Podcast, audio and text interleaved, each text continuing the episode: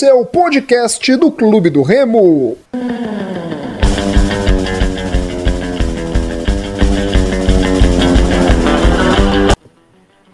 Salve, salve galera azulina! Está entrando no ar mais uma edição aqui do RemoCast, o podcast da torcida do Clube do Remo.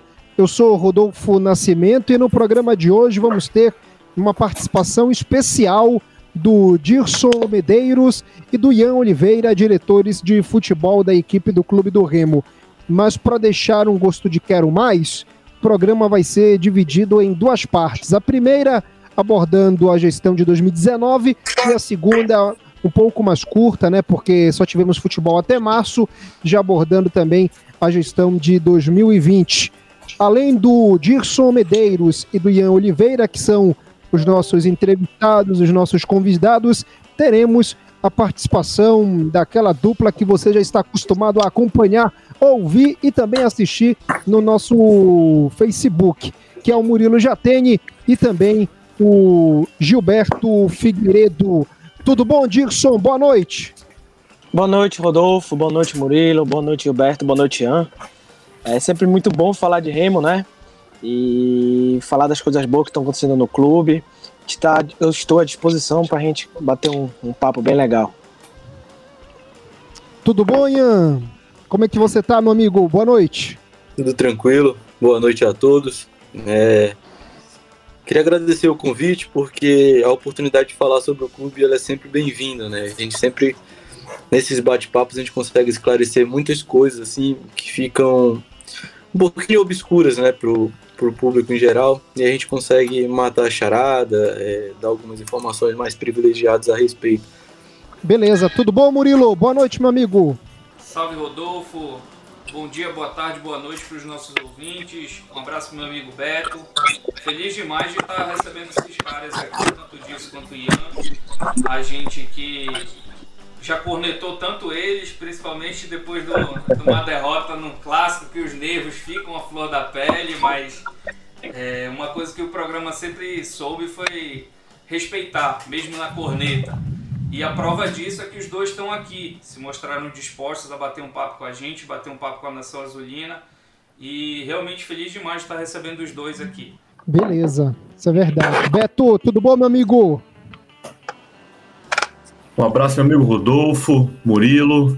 Um abraço especial aí para o Disson, para o Ian, nossos convidados aí para esse programa especial, com essa expectativa que toda a torcida tá para a volta aos gramados, para a volta às atividades, é, dessa forma assim um pouco esquisita, pelo menos para a gente, né, que está acostumado com, com a massa sempre perto.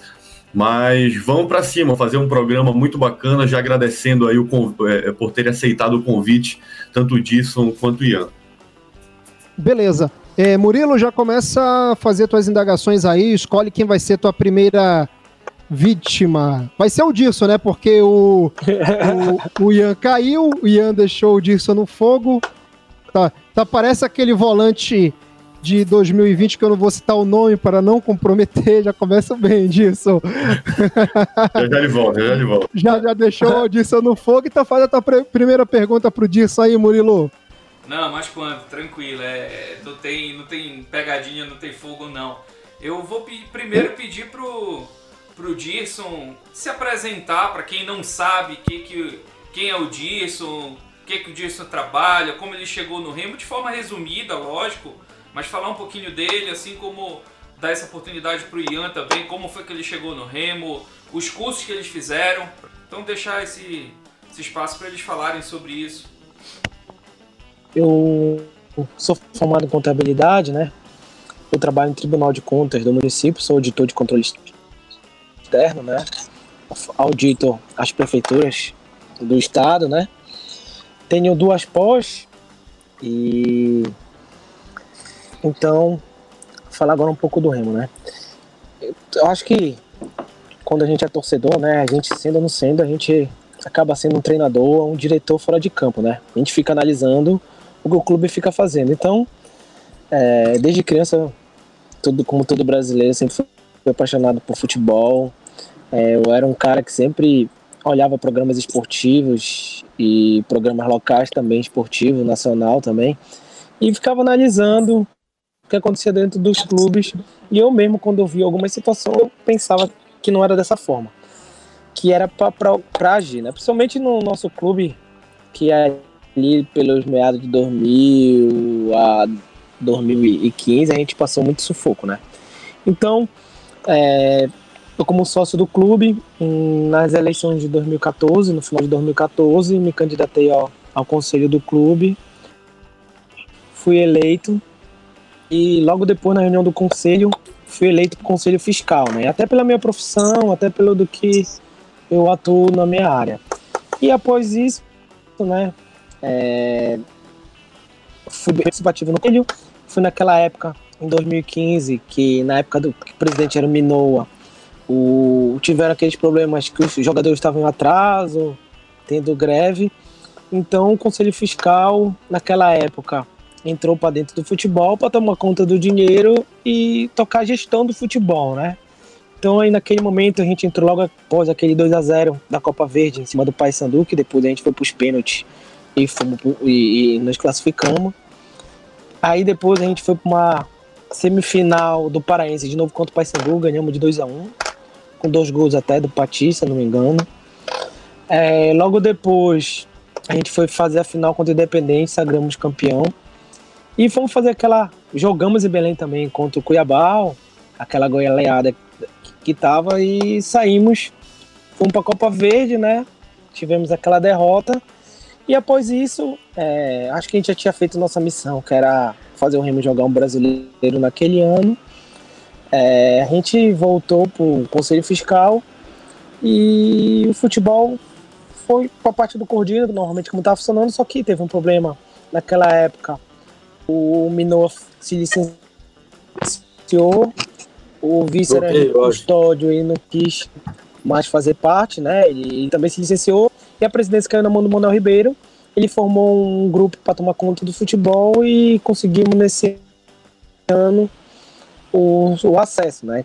Tava é, acho que era sete anos estava brigando para a vida Série D. E aí veio a eleição do André Cavalcante, né? É, me tornei conselheiro de novo, fui oitavo mais votado. E, e aí a gente teve a eleição do André, o André ganhou, nove meses de gestão. É, começamos a organizar a casa, só que tivemos problemas políticos dentro do clube que atrapalharam naquele momento o segmento, né? Tanto é que a gente formou um time bom, o time quase precisava de uma vitória aqui em Belém contra o América, que estava praticamente rebaixado, não conseguiu vencer. A pressão nessa época no futebol estava muito grande, as coisas internamente, a gente percebia que as coisas não estavam andando mesmo mais. Tinha problema interno, naquela época a gente estava com o salário atrasado, tinha problema político dentro dos do jogadores mesmo, alguns jogadores estavam tomando partido político. Então a gente acabou sendo eliminado, veio aqueles dois anos com o Manuel Ribeiro. E com a vitória do Fábio, eu me tornei também conselheiro novamente, fui o terceiro conselheiro mais votado no clube, entre os 100, né? E aí desde o final de 2018, né, que a eleição toma posse automaticamente, eu fui designado diretor de futebol de novo e a partir daí estou no cargo até então. Legal, Dirson. É... Então, eu por formação eu sou advogado, né? Eu tenho pós-graduação nas áreas de Direito de Família e Sucessão e Direito Imobiliário. É, em relação ao remo, cara, inicialmente eu era muito atuante, assim, é, na questão de trocar uma ideia, de conversar com, com disso e com algumas pessoas internas do clube. E eu sempre fui muito fanático, assim, por futebol, sempre acompanhava muito.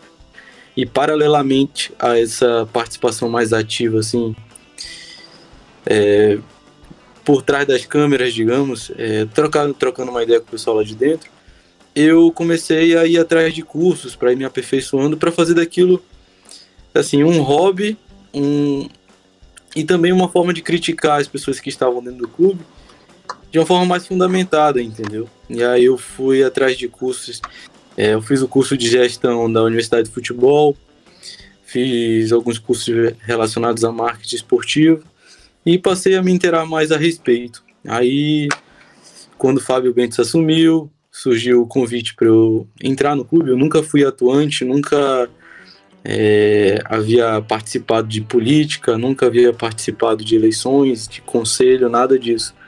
O, a minha entrada no Remo já foi ano passado mesmo com o Fábio.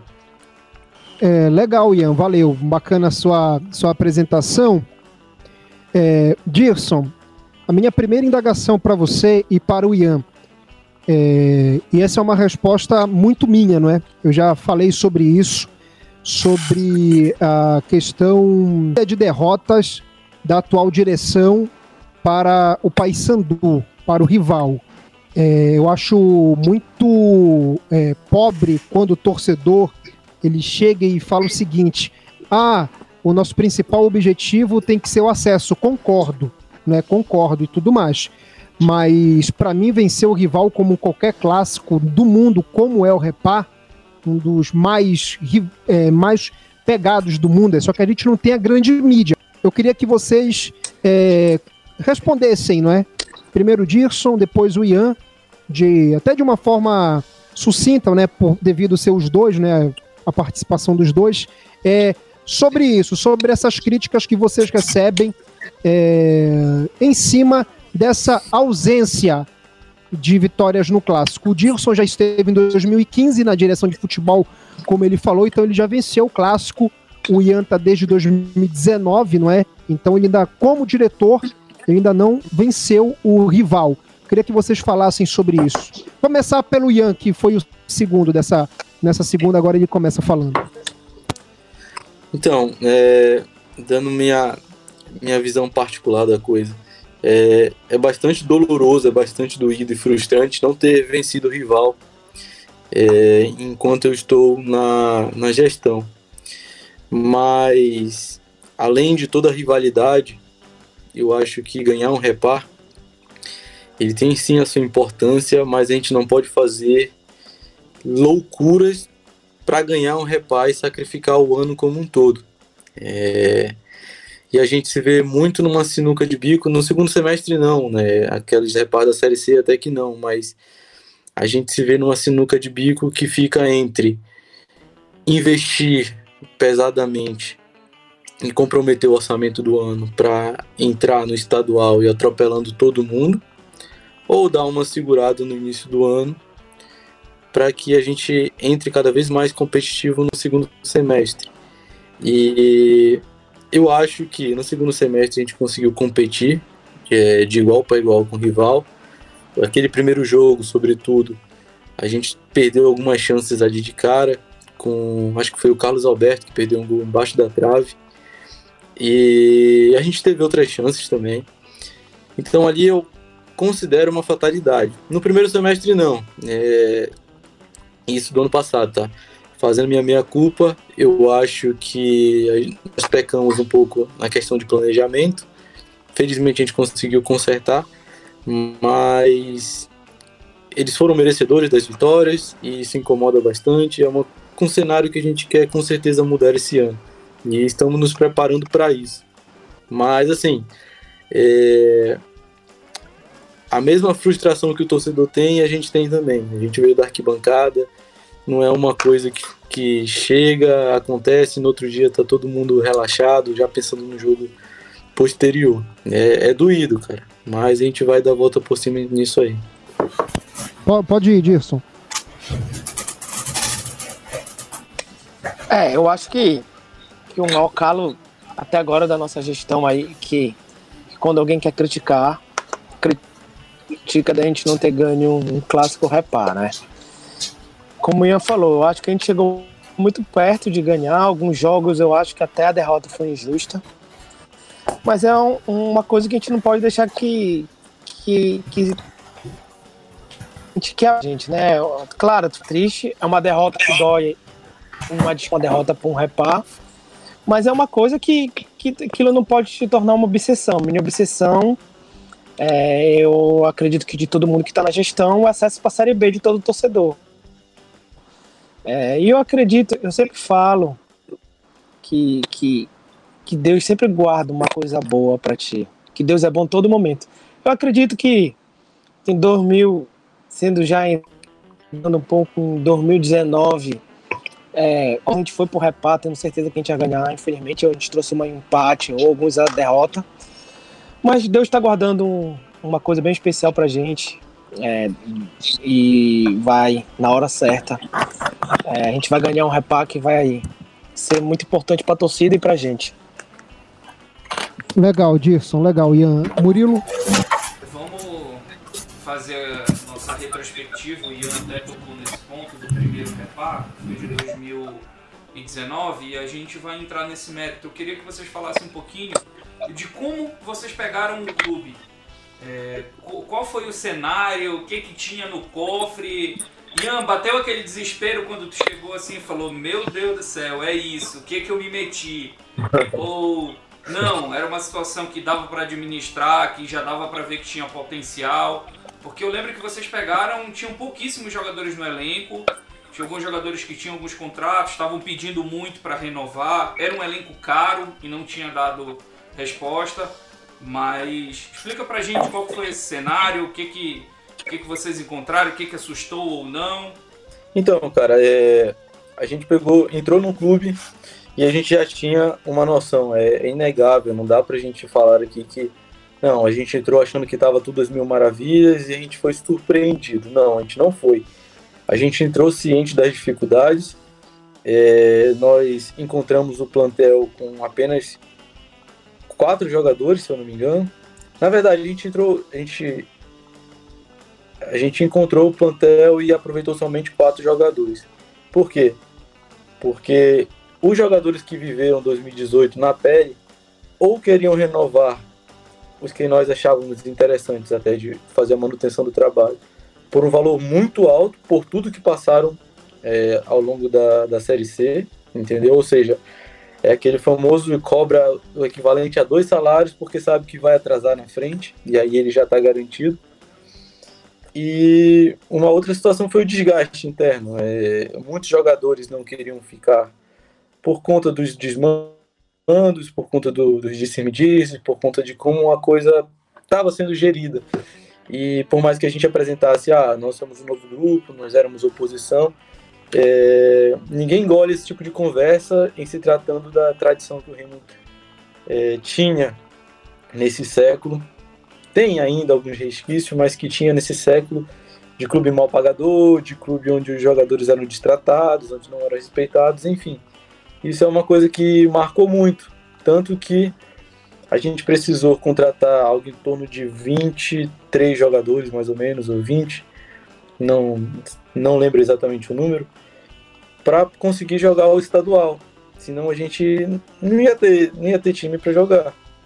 E casou muito bem com o nosso perfil de elenco para o ano todo. Qual foi esse perfil?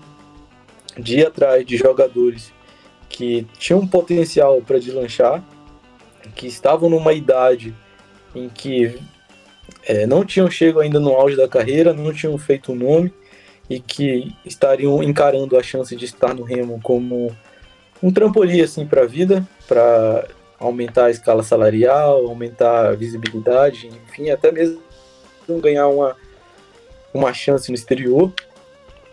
E foi assim que a gente foi formando o time. Foi assim que a gente trouxe Gustavo, Diogo Sodré, enfim, todo mundo. E com isso a gente apostou no Netão, que veio de um excelente trabalho é, no final da Série C, resgatando a gente. Aquilo lá foi graças a ele e, e aos jogadores, é inegável. E também apostamos em alguns jogadores da Segundinha. É, o Elton, por exemplo, é um, um jogador que paraense, mas que tinha ido muito cedo para Londrina, foi revelado no Londrina nas categorias de base, veio jogar segundinho aqui para ver se engatava uma chance no, no, clube. O Thiago Félix fez uma boa participação ali na segundinha pela turma. E assim a gente foi formando o time. Mas as dificuldades foram inúmeras, cara. É estrutura de treino super precária, a gente chegou, é, não tinha um número suficiente de bolas para treinar, é, a gente não podia concentrar no Sagres porque estava tudo atrasado. É, jogadores cobrando é, verbas atrasadas, rescisões ainda por fazer. E tudo isso consequência de uma má gestão em termos de, de equilíbrio financeiro né, que o futebol precisa. É, e foi com essa missão. E aí a gente entrou no estadual para competir, a gente competiu, tanto que vencemos, mas na Série C a gente sentia que precisava qualificar o, o elenco com algumas peças-chave para também entrar para competir.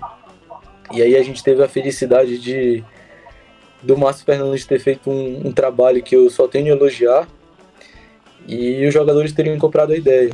E eu acho que por uma infelicidade a gente não conseguiu a classificação, mas acho que a gente pagou no ano passado os erros dos anos anteriores.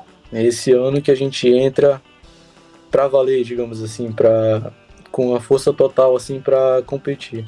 Não como a gente gostaria, porque tem esses bloqueios, mas é, dentro assim do que se espera, do, do razoável esperado. Quando nós ganhamos a eleição, que foi no final de semana, no sábado à noite, é, na segunda-feira, a gente foi lá no Baianão, é, falar com os funcionários e tomar pedra como estavam as coisas. Eu saí, é, vou ser sincero para vocês, arrasado de lá. Porque eu tinha é, última vez que eu tinha entrado no Baianão, na parte interna do Baianão, tinha sido um final de 2016, antes da, das eleições que o Manuel Ribeiro ganhou. Quando a gente entrou lá, a, a parte interna estava totalmente destruída, é, tava, tava triste de ver, tanto que eu saí, eu vim para casa, parecia que eu tinha falecido alguém, tanto que perguntava em casa, ah, mas ganhou a eleição, não era para estar tá feliz, aí, era, mas sabia a dificuldade que a gente ia ter. E diante disso, né, a gente já tinha nessa época um, um executivo já fechado antes da eleição, quando ele veio para cá, a gente começou a correr atrás de alguns reforços. A porta totalmente fechada, é, alguns nem queriam falar com a gente, é, a gente fazendo até uma proposta acima do teto que a gente podia ter, alguns jogadores não queriam conversar com a gente. Então aí a gente sabia que a gente não tinha que, esse primeiro ano, seria de, de, de reescrever o nome do clube no cenário, é, tanto que hoje em dia a gente está com uma credibilidade. Eu acho que depois da pandemia, um dia desse, a gente foi uma reunião com o Fábio. O Fábio comentou que no grupo, ele faz parte dos grupos do presidente da, da Série C. Só são dos 20, só são quatro times que estão em dia com a folha salarial. Santa Cruz está aberto mais de três meses. Que, a gente conhece empresário que tem atleta lá. Então, é, eu acho que esse primeiro ano a gente errou muito em contratação e muito por não da gente achar que aquele cara ia virar. Era que a gente tinha que trazer, a gente tinha que formar uma equipe, a gente pegou um time, só tinha três, três jogadores é, no elenco, sendo que dos três jogadores, dois a gente teve que renegociar o salário, porque o salário estava muito alto, muito fora da realidade do clube. Então a gente teve que reestruturar, como o Ian falou, pegou, a gente não tinha bola lá, a gente não tinha material de, de preparação física, a gente teve que comprar material de preparação física. Então a gente teve que, nesse primeiro ano, acho que reformatar o clube todo. Tanto é que a gente, é, nosso departamento médico é, conseguiu, nesse primeiro ano também, fazer o NASF, foi pela dificuldade que a gente tinha de, de, de tudo. Nosso, nosso departamento médico era, era vergonhoso entrar lá.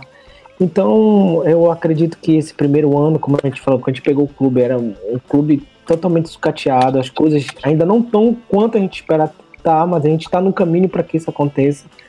Eu acredito que nesse primeiro ano, nesse primeiro ano de gestão, foi para a gente tomar pé das coisas e a gente começar a, a, a levantar voo a partir daí. Como o Ian falou nesse final, é, alguns atletas a gente trouxe porque a gente não ia ter um elenco. A gente teve que fazer algumas contratações para a gente ter um elenco e daí desse elenco a gente vai fortalecendo. Então, é, eu acho que a gente progrediu muito do que a gente pegou o clube. Eu acho que o clube ainda precisa progredir. Eu acho que o clube progredir precisa de um acesso, precisa de uma conquista. Então, acredito que a gente está no caminho certo. Acredito que a gente está trabalhando para que isso aconteça.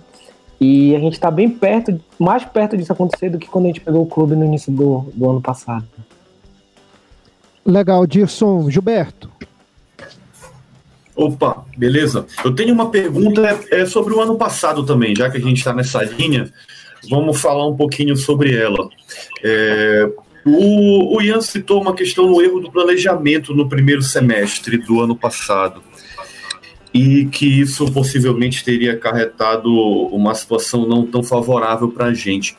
O que eu queria saber é Que ponto foi esse desse erro de planejamento? Tem algo a ver com o Márcio ter desapontado? Sei lá, algum ponto assim que vocês acham que ele deveria ter sido demitido ou não? O que, que aconteceu para a gente ter uma queda de rendimento tão grande, já que a expectativa é, era alta, né? inclusive insistindo com certos jogadores que talvez não estivessem rendendo tanto, como o Carioca. Né? Eu até entendi agora na resposta do, do Disson que às vezes alguns jogadores foram trazidos, assim, talvez até sem critério para poder compor né? uma situação de elenco que não tinha, senão não, não teria time, né? Mas se ano passado faltou isso, faltou esse tino, assim, daquele momento de tomar a decisão que é uma decisão crucial, claro, é uma decisão difícil, mas que hoje em dia vocês olham para trás e, poxa, será que eu poderia ter feito diferente aí nesse ponto?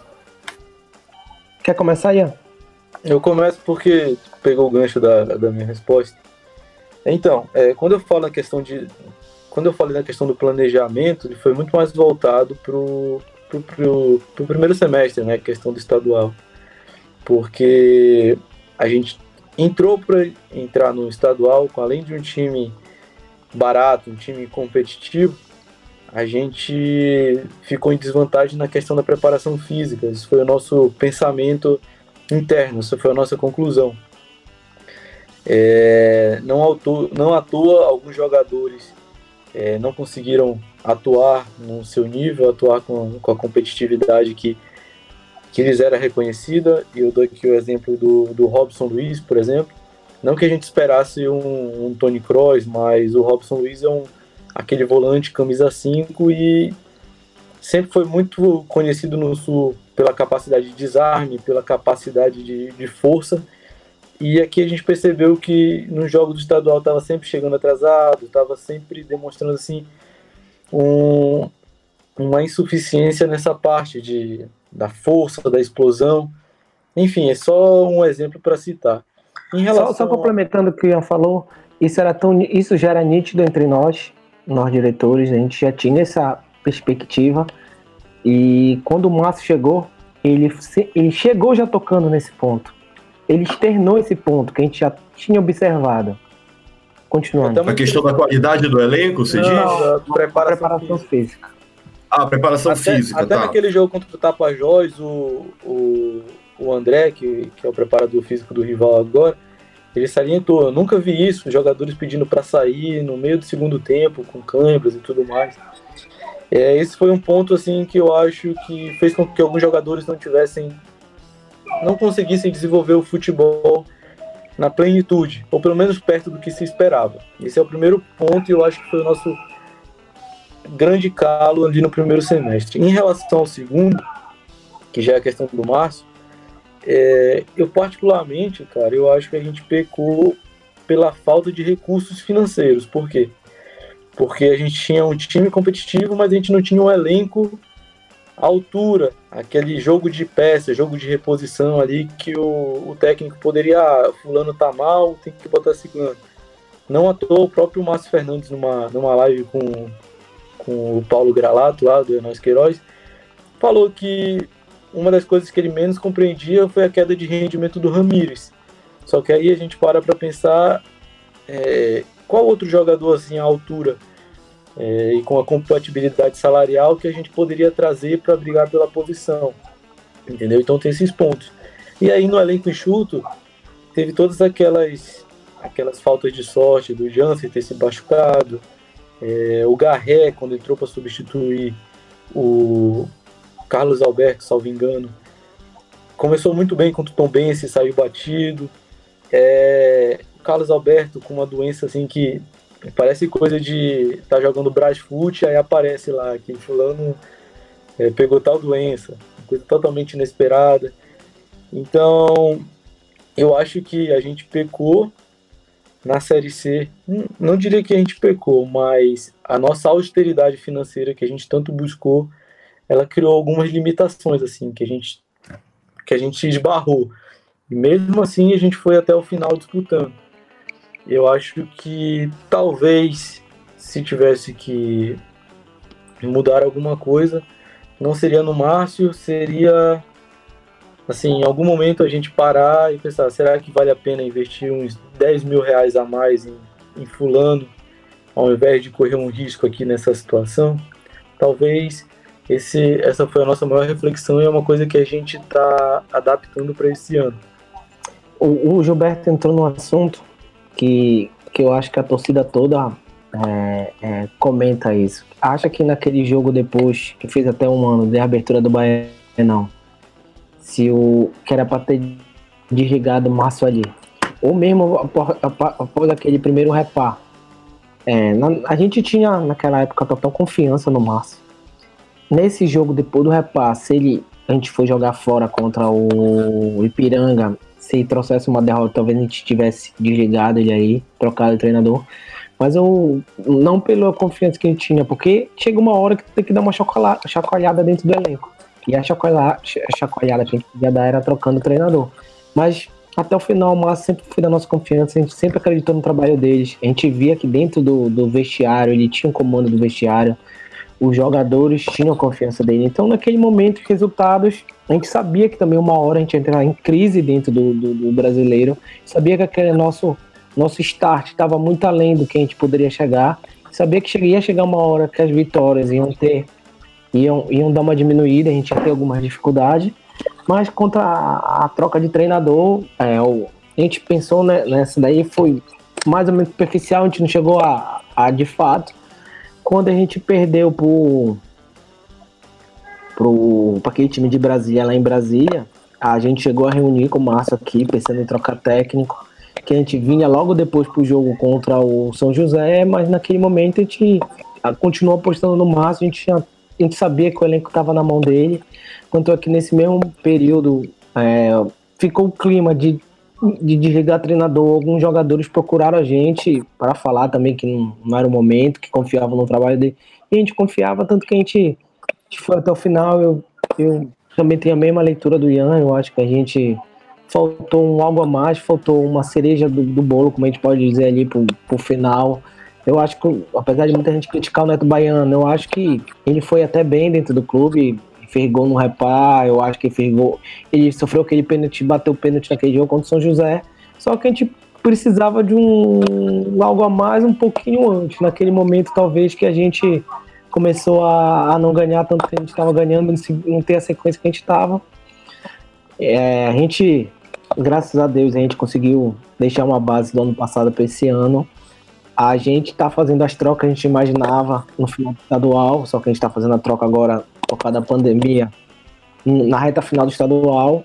Eu acredito que a gente está trazendo a cereja do bolo para a gente complementar esse estadual. E no brasileiro a gente vai trazer mais alguns jogadores que, que faltou ano passado, que esse ano é, vai ajudar a gente a, a, a conseguir o acesso. Antes da gente seguir, quero deixar aqui uma é uma dica, é uma opinião que eu tenho, tá bom? mesmo que as pessoas critiquem, por exemplo, não deixem de dar chance para os jogadores do Pará.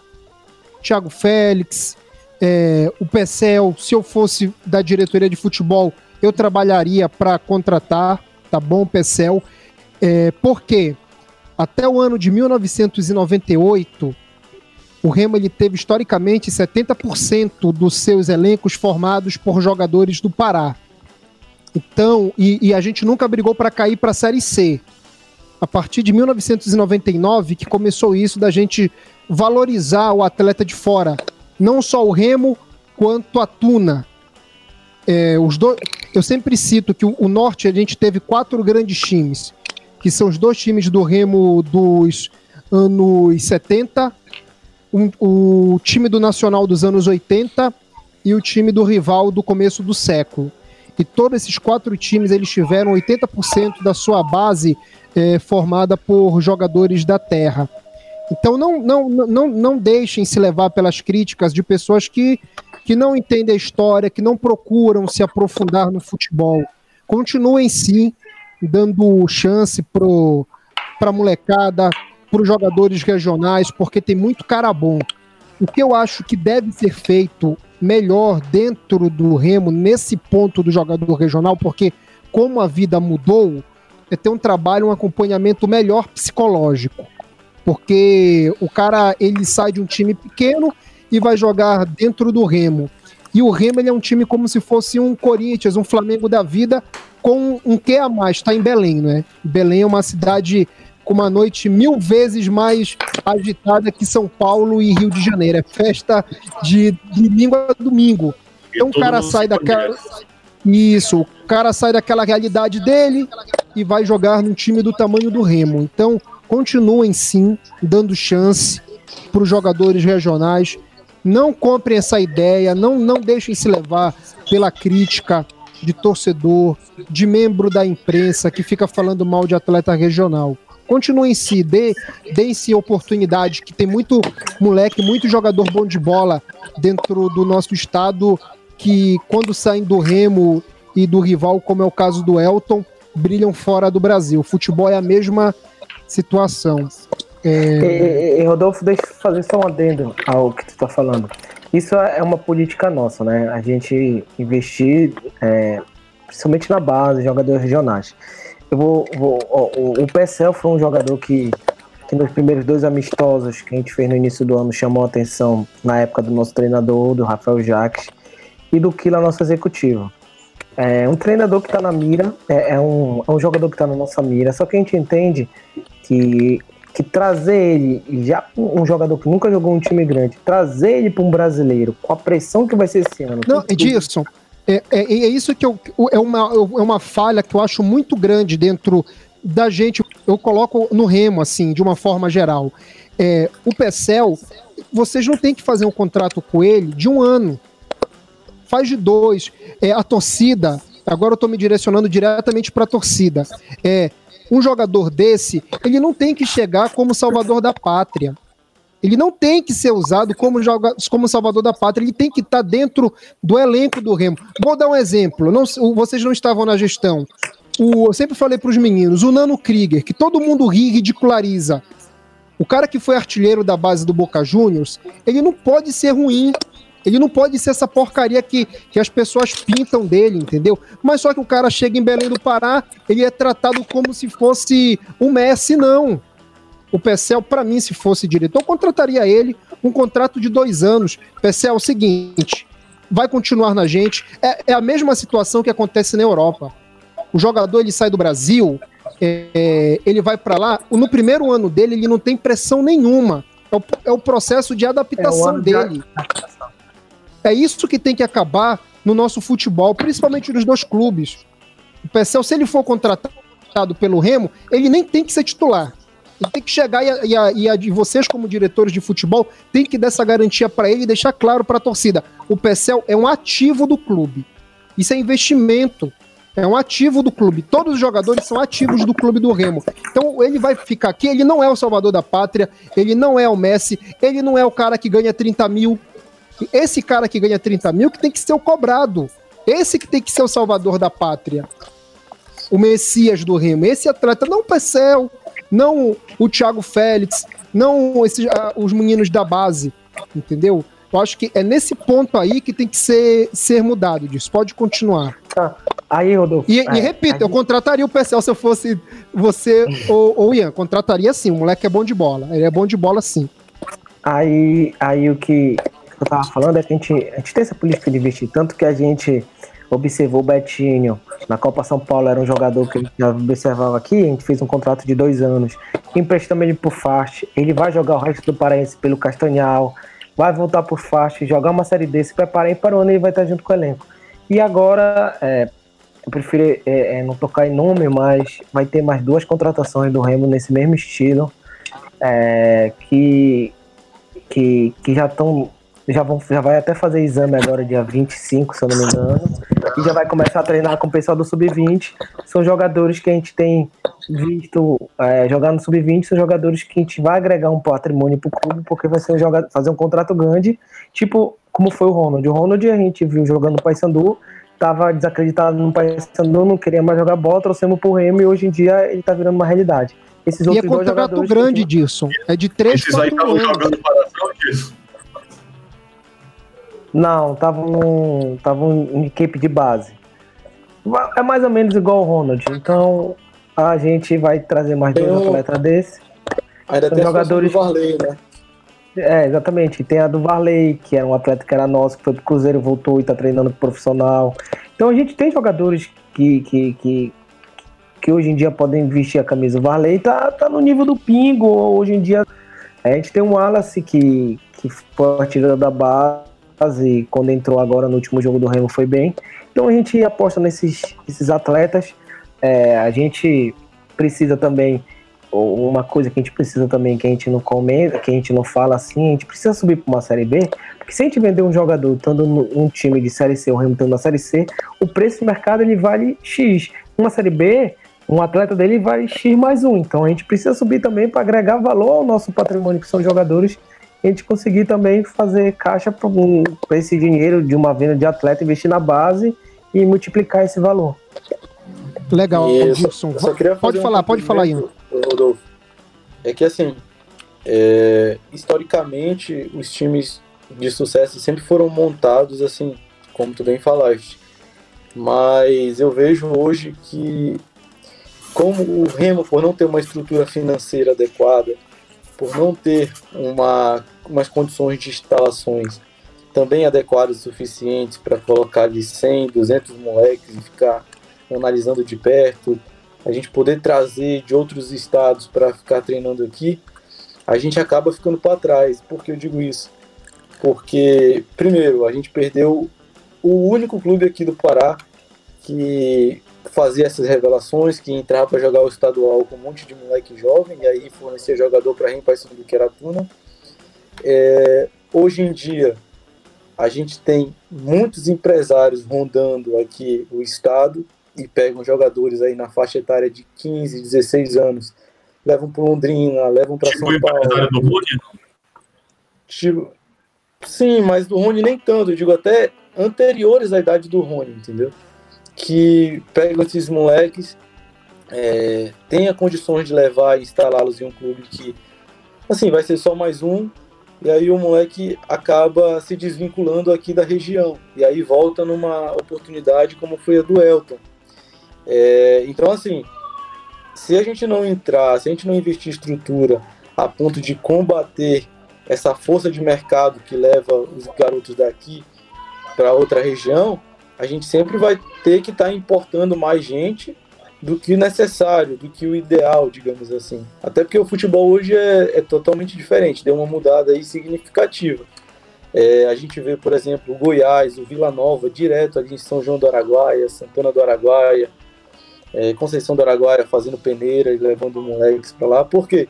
Porque, sobretudo o Goiás, Vila Nova nem tanto. Porque o Goiás tem umas condições ali no centro-oeste que são referências. Então eles podem alojar o moleque, dar todo o trabalho possível e aí, se não for aproveitado, é só mais um. Pro Remo não. Pro Remo um moleque desse que se instala no Bainão, que ganha ali uma ajuda de custo de dois mil reais, é, seja alimentado tudo mais, tendo esse acompanhamento, pode parecer assim um exagero da nossa parte, mas essa pequena quantia já faz um, um estrago enorme nas nossas contas, entendeu? Então a gente não tem muita margem para fazer essa questão de ah, viu um moleque em São Paulo fazer o contrato de dois anos, viu um moleque aqui fazer o contrato de três anos. A gente tem que fazer um filtro muito grande nisso para poder não é, é um cobertor curto, né? A gente tem que ver algumas oportunidades e ativar, mas ao mesmo tempo a gente não pode esquecer do, do que é o motor do clube, né? Que é Os tiros têm que ser mais certos, né? Tem que ter uma mira mais precis... calibrada, né? É, e nós precisamos ser competitivos em tudo que a gente disputa. A cobrança é por isso, entendeu? Seria muito bom a gente entrar só com o time sub-23 para jogar o estadual, por exemplo. Não, legal, Ian, mas o que eu, a, a, questão, a gente sabe de tudo isso, mas é que eu já vi gente já fazendo é, campanha contra, não é? Uma possível ah, chegada sim. do chegada do Pecel. E o cara, pô, o cara é o artilheiro do Campeonato Paraense e como destaque regional, ele tem que sim ser não, olhado como Remo. Eu acho que ele é um jogador bastante interessante. Apesar dele não ser um garoto, já tem algo em torno de 27, 28 anos. Isso. Mas sim. eu acho interessante, eu acho que é uma oportunidade. Como o Disson falou, para um estadual. Mas assim, uma coisa que eu gostaria que, de falar, é, fugindo até um pouco do, dos limites assim, é que o Disson pode até dizer melhor porque ele teve vários elencos na mão. Mas os maiores problemas que nós temos no elenco, na maioria das vezes, são com jogadores regionais. Digo em termos de motivação. O deslumbre, né? Em termos de cabeça no lugar, em termos de competitividade. Parece que vivem numa realidade paralela. Não sei se por serem super protegidos por uma ala da imprensa, por, por uma ala da torcida, mas acaba que vira a cabeça, entendeu? E a gente tem que lidar muito bem com isso também. Isso, isso é, é fato mesmo do Ian. O Ian, o Ian, Ian falou uma coisa: os jogadores regionais, infelizmente, mentalmente, são jogadores que estão menos preparados para o profissionalismo, né? Eu acho que por, por ter já ido para um clube já com uma idade muito diferente dos outros, às vezes, jogadores, alguns jogadores que vieram de lá fizeram uma base em Corinthians, Internacional, alguma base mais forte, mentalmente estão mais preparados, principalmente para o jogo, para aguentar a pressão do jogo. Alguns atletas que. Formação do jogador disso. É, vai muito da formação, né? Vai muito da formação, como eu te falei. A nossa base, aqui, aqui a gente faz 10, 15 jogos por ano aqui, a nossa base. Jogo valendo, porque alguns a gente faz jogo contra o bairro, que, que o Vai o Remy mete 8, que é um jogo que não, não pode analisar muito. Então lá em São Paulo, em outras, outras regiões, faz muito mais jogo que aqui, então mentalmente está preparado e profissionalmente está preparado. Aqui é, é, é, complicado, eu já vi jogador reclamar, jogador da terra aqui, vou dar um exemplo, não vou citar o nome, na, na, na no jogo que a gente perdeu de 5 a 1 lá contra o Brusco, um jogador daqui da terra, um da base me falou, me falou, me mandou mensagem no dia do jogo, na hora do jogo. Todo mundo aqui na minha rua fala que eu sou melhor que esse cara. eu sou melhor que esse cara. Aí o cara fica com isso na cabeça. E aí, aí quando tem um bobinho, uma roda de bobinho, pro aquecimento, o cara lá, esse mesmo que falou isso, ele não tá lá na roda de bobinho. Quando é para ele pegar o exame agora, para fazer o exame, ele esquece de pegar, aí chega lá sem o papel da guia de exame. Então, são esses jogadores, às vezes, o cara tá preparado para virar um jogador de futebol, só que mentalmente ele não tá. Ele... A família, assim, o redor dele prejudica muito. Ele tem o talento, ele tem a parte técnica, mas falta o psicológico e falta também um outro que eu ia agregar que é o físico, né? Por esses meninos não jogarem, por eles não se desenvolverem, é, o, o, desenvolvimento físico deles fica muito aquém do ideal. Eu vou te citar até um, um jogo assim que para mim isso ficou muito evidente da Copa São Paulo desse ano, de esportivo e esporte. A desportiva que é, é, forma jogador, ela vive de vender jogador e era assim gritante a diferença física dos atletas da desportiva para os atletas do esporte que está aqui no Nordeste. E, e, então e Murilo, é um a gente também, mesmo, né? a gente mesmo, me lembro que a gente comentou isso, né, Ian? Que a gente tinha percebido essa diferença uhum. física que tem entre é, até na altura, se tu for parar pra ver, os jogadores regionais são mais baixos também, né? Fisicamente, eles. Por quê? Porque infelizmente no nosso clube a gente, a gente não tem dinheiro para investir tanto na base e acaba o suplemento não indo para base, não acaba, não, o jogador não acaba se preparando fisicamente e fora, como eu te falei, não é profissional, sai de lá, come qualquer besteira na rua, pula uma alimentação, então, é, infelizmente, o físico cobra isso, né? E aí acaba tendo um déficit físico, infelizmente. Legal. É... Gilberto, vai lá, mano. Vamos lá, vou fazer uma pergunta aqui para a gente fechar, acho que o assunto ano passado, né? A gente colocar até uma. Eu queria saber, mas na questão ali já indo para o final do ano, é, principalmente quando já tínhamos sido eliminados, né? E houve ali a, a questão da contratação do Eudes. É, qual foi a ideia naquele momento, assim, é, para vocês? Consideravam que o ano já estava um pouco perdido ou realmente acreditou que aquilo, um treinador não tão experiente, por assim dizer, como o Márcio, né? Vocês deixaram bem claro que o Márcio é, foi um excelente treinador né, na, na, na visão e que que conseguiu ter o elenco, até uma das da, parte da minha pergunta seria se ele perdeu o elenco. Mas acho que até o Disson falou que ele era um cara bom de vestiário, que os jogadores é, gostavam dele, apesar de não aparentar. Mas a questão do Eudes, ali especificamente, qual foi, qual foi a ideia daquela contratação? Eu falei, é, do Eudes foi o seguinte, naquela época, quando a gente encerrou o brasileiro, para a Copa Verde, a gente, a gente entendia que tinha que mudar treinador. Fomos no mercado. No mercado não tinha um treinador que a gente conseguisse fazer um contrato dali e fosse seguindo para o outro ano. Então, é, nessa época a gente contactou até o Mazola, Mazola foi um dos contactados, é, contactou uns e outros treinadores, satisfazia. É, ali a gente estava numa caixa com, com, com caixa totalmente baixo, já tínhamos liberado alguns jogadores. Então a gente. O, o Eudes veio como uma, uma oportunidade, porque ele também estava querendo ser treinador. A gente tinha um leque de várias pessoas falando bem dele que precisavam de oportunidade. Ali a gente colocou ele como uma forma de, de, de ver se ele viraria treinador mesmo. É, o Eudes, não sei qual opinião, acho que eu nunca conversei nem isso com o Ian. Para mim, o Eudes era um cara muito bom taticamente. É, tanto que o primeiro jogo ali contra o. O primeiro jogo contra o, o, o time lá de Rio Branco, o Atlético Acreano, nós fomos mal, viemos para Belém. Ganhamos de goleada. Ele fez um esquema que particularmente eu gosto, um esquema ofensivo. Fomos jogar o repá, o primeiro repá foi 0 a 0 E nesse, para mim, nesse jogo, nesse repá, teve um pênalti pro Remo naquele finalzinho que o Rony bateu. Do Ronael, né? É, teve do Ronael e teve do Rony também, que ele foi bater o cruzamento e bateu na mão. O Delcio continuou. E aí que naquele segundo jogo, é, o Paysandu fez 1x0, a gente foi para cima e empatou. É, eu achava que o Remo estava melhor, teve até uma foto do Neto Baiano batendo a barreira. Pegamos o segundo e o terceiro, o terceiro já estava jogo morto, já estava para ele. E aí é, a gente avaliava, avaliou ali que o trabalho do Eudes, apesar de ter sido é, naquele momento ter mostrado um resultado, não a classificação, mas estava mostrando resultado, a gente precisava de um treinador que tivesse um, alguma coisa a mais. A gente mostrou que ele, para uma temporada ali, não, não ia seguir. Para aquele tiro culto, ele, ele ajudou a gente, porque classificou, fomos pro, pro repá, jogamos de igual para igual, já tendo um, um, tirado algumas peças do elenco. E, e a situação que a gente estava, mas a gente entendia que ali a gente tinha que mudar, e a gente tinha que procurar um treinador. E foi que a gente liberou ele.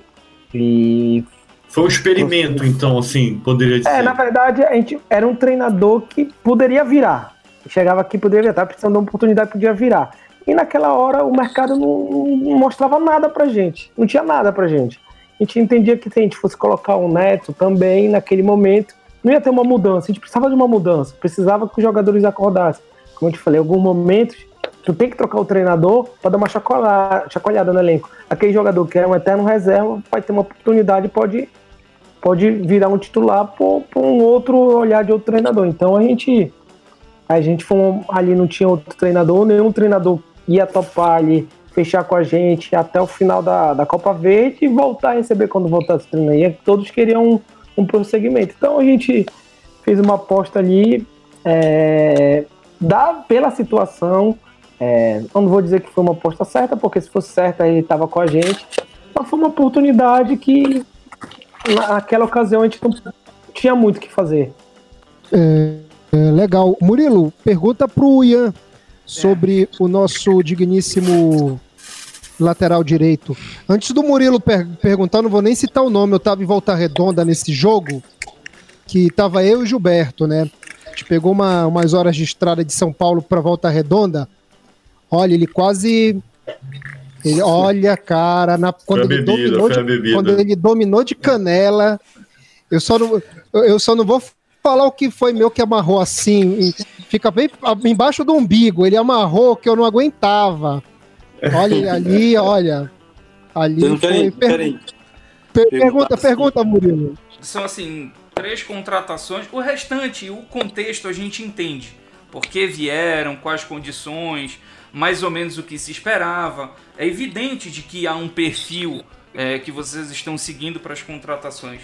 Mas tem duas que eu não entendi, que são exatamente dois laterais direito. O Casimiro, que não, tinha evidentemente nenhum nível técnico para jogar num, num, time do Campeonato Paraense. É uma contratação que eu não entendi, porque eu até fui pesquisar se ele tinha sido titular no Boa Vista, ele tinha sido reserva na maioria de todos os jogos. O titular era o Elton Silva, jogou no Fluminense, jogou no Flamengo.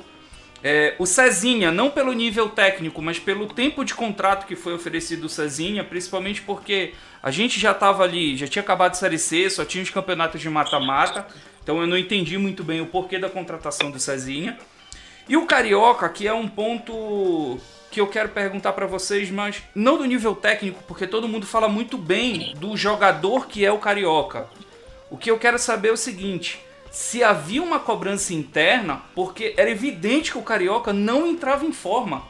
E se alguém cobrava ele por conta disso.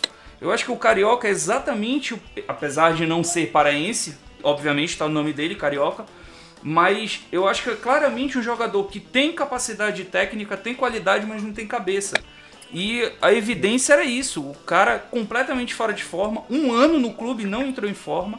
E eu queria saber, vocês cobravam alguém ou vocês mesmos cobravam isso dele não entrar em forma? É... E aí as outras duas perguntas: por que veio o Casimiro? Porque não tinha condições. E a contratação de Cezinha, por que naquele momento, aquele tempo de contrato, eu queria só é, me referir a esses três aqui. Beleza, vamos lá. É, em relação ao Casimiro, é, a gente vem de uma situação onde o, a gente tinha perdido o Jansen, a gente tinha perdido ali. Tá, era o Jansen, a gente perdeu o Jansen, é, aí tinha o Michel na lateral direita como reserva, que, que ele veio pelo destaque que ele teve no Paragominas, mas não o Djalma vivia, o, é, o Djalma é, vivia essa batida. O Djalma frequentemente estava no DM, então chegou numa hora da série, da série C que a gente precisava tentar alguma coisa, entendeu? E aí, qual que foi o nosso filtro? Numa das coisas que o Márcio Fernandes mais se ressentia, qual era? É, a gente perdendo o Jansen, a gente perde um lateral ali que tem altura e força para compor a linha de quatro, sobretudo naquele grupo da Série C, onde era chuveirinho para a área, era um jogo muito truncado, então a gente precisava de um cara alto e forte ali na lateral, não aquele rápido, incisivo que, que vai para cima.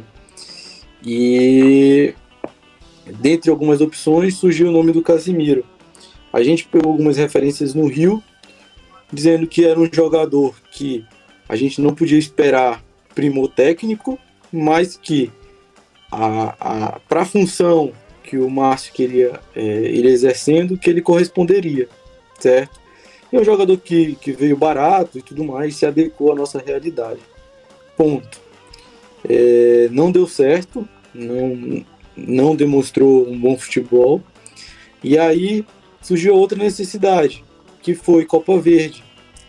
É, com quem a gente ia jogar lateral direita, entendeu? Com qual jogador? E não tinha, só a questão do Djalma, que além desse problema de DM, a gente perdeu o Djalma também como volante, num elenco que a gente tinha muito limitado de peças, né, em termos numéricos. E aí a gente apareceu a questão do Cezinha e a gente fez um contrato longo, mas com um certo ajuste. Qual que seria esse ajuste? Ao longo da Copa Verde, ele ganharia muito menos do que ele estava ganhando no Santa Cruz. Era, na verdade, um valor assim que eu considero que ele só estava se mantendo na cidade, entendeu? E que no Paraense em diante iria se reajustar ao, ao valor razoável para o atleta, entendeu? Então, assim, por mais que. Já era visando essa temporada, então, início dessa temporada, é, composição de elenco. Exato, por mais que a priori é, a gente tinha, tenha uma impressão de que foi um contrato muito longo, mas ônus para o clube é, não teve. Até porque a gente conseguiu fazer um acordo de saída muito bom, a gente conseguiu emprestá-lo para o Berlândia, então, é, financeiramente falando, nós não tivemos nenhum ônus. É, em relação ao Carioca, o Carioca ele chegou para a gente através de uma sugestão. Quem foi, Edson? Serginho. Serginho, né? O Serginho. É. E a gente foi buscar algumas informações e quais que eram as informações. Que ele era um talento puro no Vasco, né, nas categorias de base, que devido a uns problemas de família, ele foi aparecer no Cruzeiro, onde ele também era tratado como uma joia assim que tanto que os empresários tudo conhecem ele, cara, porque estavam mirando assim a trazer ele pro portfólio de atletas. Ian, eu vi, eu vi o Carioca jogando pelo Cruzeiro, eu vi o Carioca jogando Copa São Paulo pelo Cruzeiro. E, é e assim, é um jogador muito bom, muito bom e tinha essa cobrança interna, tanto psicológica, e aí a gente tinha tinha toda a equipe lá do médica e psicológica também para dar esse suporte para ele é, o Márcio Fernandes cobrava muito dele psicologicamente, tanto que por vezes ele utilizava assim de algumas ferramentas, como a botava para concentrar o carioca junto com o Yuri, entendeu? Para afastar um pouco é, dessa realidade que ele vivia lá no Rio de Janeiro, que ainda o perseguia, para botar um, um, pouco assim de, de luz no caminho dele. O Márcio é... chegou até ir uma vez na casa dele é, sem avisar para ver o que ele estava fazendo por lá. Aí o preparador físico, o André, pegava no pé dele todo dia, todo santo dia.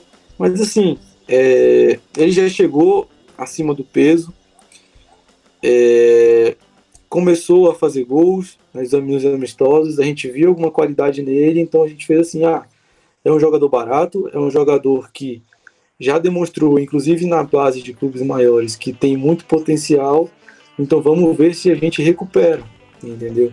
É, eu acho que em alguns jogos ele ajudou muito, em outros ele prejudicou muito. Sempre foi um 8 ou 80.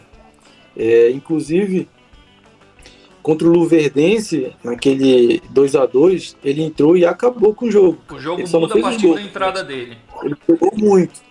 Ele é um jogador que não tem medo, né? Ele é como é, aquele jogador que a gente fala que jogar na favela, é aquele jogador que não tem medo, que tu pode botar o jogo e foi, ele não vai sentir o jogo. E fica até o questionamento, que é uma pulga atrás dele que a gente tinha. Se ele realmente é um, um centroavante ou se ele era um bem armador, porque em campo ele demonstrava uma certa confusão assim na questão do posicionamento. E ele vindo de trás com a bola no pé, sacanagem, é muito bom. Finalizando ele tinha algumas dificuldades, mas assim, nada que outro atacante do nível Série C não tenha, entendeu? Então assim, é um jogador que a gente cobrava muito, que a gente contratou sem muitas expectativas, mas que, assim, pelo salário que ele ganhava dentro do clube, ele ajudou muito, acredito eu. Eu acho que o Disson tem a mesma opinião que eu. O custo-benefício dele foi, era muito bom, porque ele ganhava um salário bem baixo mesmo, muito baixo. Muito baixo e, e ele conseguiu ajudar a gente naquela reta final que saiu o Ednon ele fez aquele gol lá em, em Bragança, ele fez o gol da vitória lá contra o Luverdense, lá, lá em Lucas. Contra o Juventude, ele foi bem o jogo lá em Caxias também.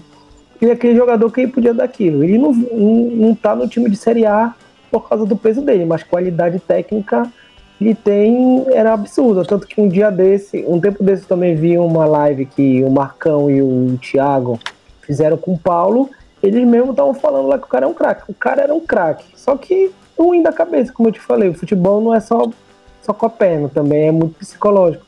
Ele é aquele cara que, que não era profissional. É o pedra doida que a gente chama, né?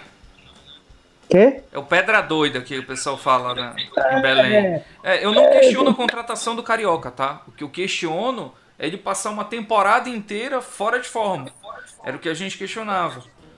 Não, o André. Porque, obviamente, o André isso pega, também é, o André, são vocês que, o André que pega, vão decidir isso, né? É, o André pegava no pé dele, o André treinar, fazia ele treinar mais forte, cobrava dele. Como eu contei, o Máximo chegou aí na casa dele, ver, ver o que ele estava se alimentando lá. Só que quando um, um cara não quer, não vai ter quem faça. E isso que aconteceu. Ele acabou sendo liberado no meio do campeonato. Por quê? Porque tu via que ele não tava querendo, tu via que mesmo tu dando todo o suporte para ele, ele não conseguia avançar.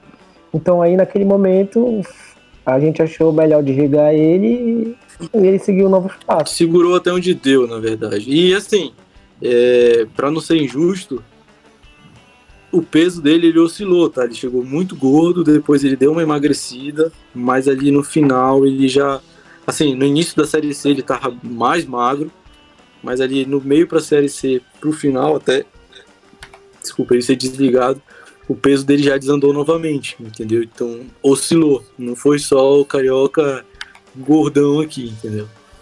É, pra gente, só de uma forma sucinta, Dirson e Ian, perguntar pro Dirson, é, não tem, só somente se colocar numa cláusula é, essa questão do peso, porque chegavam as informações pra gente que o Carioca, ele não é um Ageu, então não tem como ele fazer isso. O Ageu fazia porque o Ageu era diferenciado, né? O Ageu só não jogou em outros outro, né, clubes né, porque ele... É, o futebol era diferente. É, ele comia X tudo, cara. É engraçado pra caramba, entendeu? Eu sei que o lanche. Sinto muita falta do lanche de Belém. Eu sei que quem chega de fora se adora, adora comida daí. Que não tem aqui em São Paulo, não tem no Sul e Sudeste. Vocês já viajaram, não tem. Falavam que ele se acabava na Coca-Cola e no X-Tudo, cara. Não tem como cara, colocar uma cláusula, por exemplo, se você não atingir uma meta é, assim de peso, de percentual, percentual de gordura vai ser descontado o seu salário, sei lá, alguma coisa do gênero. É, é porque a gente não externa muita coisa que acontece, né? Mas internamente a gente chegou a, a, a ver uma situação parecida com essa, entendeu? E foi aí o que aconteceu. Aí foi aumentando, né? O cara tem, digamos, três vidas. Aí ele queima uma vida com essa. Aí queima uma vida com essa quando tiver igual gato. Quando matar três vidas, ele tá fora. Foi o que ele foi fazendo. Ele foi se matando dentro do clube. Porque se ele fosse um cara comprometido, eu garanto que ele estaria até hoje no clube. Ele engordou, claro, ele não, como, como o Ian falou, ele não vai, ia ficar, mas ele não tem mais biotipo para ficar magro. Mas ele tinha um biotipo para conseguir ficar um, um percentual de gordura menor. Só que aí ele abaixava, relaxava, é, aí aumentava o percentual. Aí é aquele jogador que, que, como eu te falei, se ele tivesse cabeça no lugar, ele estaria no time de Série A fácil qualidade ele tem, muito. Beleza. De forma sucinta, como vocês dois avaliam a temporada de 2019? De forma sucinta, eu diria que foi muito boa, é, serviu de muito aprendizado. É, internamente e externamente no clube, a gente teve inúmeros avanços. No futebol, é, talvez tenha sido frustrante pela expectativa que foi criada ao longo do campeonato, uma coisa que todo mundo cravava que a gente ia entrar para ser rebaixado, entrar para brigar para não cair. É, alguns jornalistas cravavam assim que pelo paraense tanto o rival quanto a gente iam brigar para não cair e não foi o que aconteceu, né? É, o que demonstra que na Série C vale mais o coletivo do que a questão individual. Então, e tem que ter um grupo de guerreiros, né? Mas assim, é, a minha avaliação do ano foi positiva. É, como eu falei, era um ano de reestruturação, a gente conseguiu. E esse ano a gente está conseguindo colher os frutos. É claro que o sarrafo agora vai ser mais alto. É, a gente não vai entrar como azarão e sim entrar para brigar. E eu, pelo menos, não me contento com acesso. Eu quero o título da Série C. Eu tenho a mesma leitura que o Ian tem. Eu acho que alguma hora é, o clube tinha que dar uma parada na, na, nas, nas contratações que estavam sendo, na forma de gerir o clube como estava antes. Eu acho que tinha que ter uma gestão é, para pagar dívidas, para o clube se organizando, para o clube e de novo tendo credibilidade no mercado. A gente estava muito sem credibilidade. É, a gente conseguiu na parte interna é, melhorar muita coisa. Fizemos o NASP ali, que é um avanço extraordinário na recuperação de atleta, até na, não só na recuperação, mas como a gente detectar o atleta antes de, les, de lesionar. É, nós conseguimos também, vou sair um pouco do futebol, é, abrir o Bainão, que era um sonho de todos os, os torcedores. Eu acho que a gente ter também é, ter, de, ter uma folha baixa serviu também para que a gente pudesse abrir o Baianão, porque a gente não investiu só no futebol, a gente investiu na, na parte estrutural do clube. É, eu acho que uma hora alguém tinha que fazer esse trabalho, de fazer uma gestão pé no chão, tinha que, que, que, que começar do zero, isso que a gente está fazendo, a gente está pagando a, dívida do clube. E agora eu acredito que esse ano seja o ano de colher. E eu acho que até, ou até é, o título paraense. Muita gente critica o futebol do ano passado. Eu acho que a gente foi até muito além do que a gente esperava com o Ian Falou. A gente foi campeão paraense. Nos outros anos a gente estava no bicampeonato, mas a gente, em 2017 não fomos campeão. 2017 e, 2018 nós não conseguimos chegar numa semifinal numa Copa Verde. Chegamos na semifinal da Copa Verde é, novamente voltamos a brigar para ir pelo mata-mata. Nos anos anteriores a gente não teve essa briga para ir pelo mata-mata. Chegamos perto e algumas rodadas, mas nenhuma hora a gente se consolidou ali para uma briga do mata-mata. Eu acredito que, que com o pé no chão, com o trabalho direitinho que a gente fez, trabalho honesto, não que os outros foram desonestos, mas trabalho honesto que eu te falo olhando na cara, é, falando, olha, só posso pagar isso pra ti se tu vier isso, não, não vendendo ilusões. Eu acho que a gente conseguiu chegar ao objetivo, claro. É frustrante a gente não ter ido pro mata-mata, não conseguindo fazer acesso, mas a gente trabalhou direitinho, eu acho. E eu acredito que esse ano a gente vai colher os frutos. É, e como eu falo, não falo toda entrevista, é, cada hora a gente está mais perto do acesso, está mais perto de a gente voltar para a Série B. Se a gente continuar nesse trabalho, se a gente continuar com o pé no chão, é, continuar tendo uma base, só é, botando, trocando algumas peças dessa base, eu acho que a gente vai ter um time muito forte. Eu acredito que esse ano vai ser o ano que a gente vai conseguir o acesso. Legal, Dirson. É, gostou, Murilo? Sim ou não da primeira parte? Deu para tirar as dúvidas? Gostei, gostei. Eles é, foram bem claros em, em, algumas situações. Por exemplo, tem, tem duas respostas do Ian que eu particularmente fico surpreso positivamente.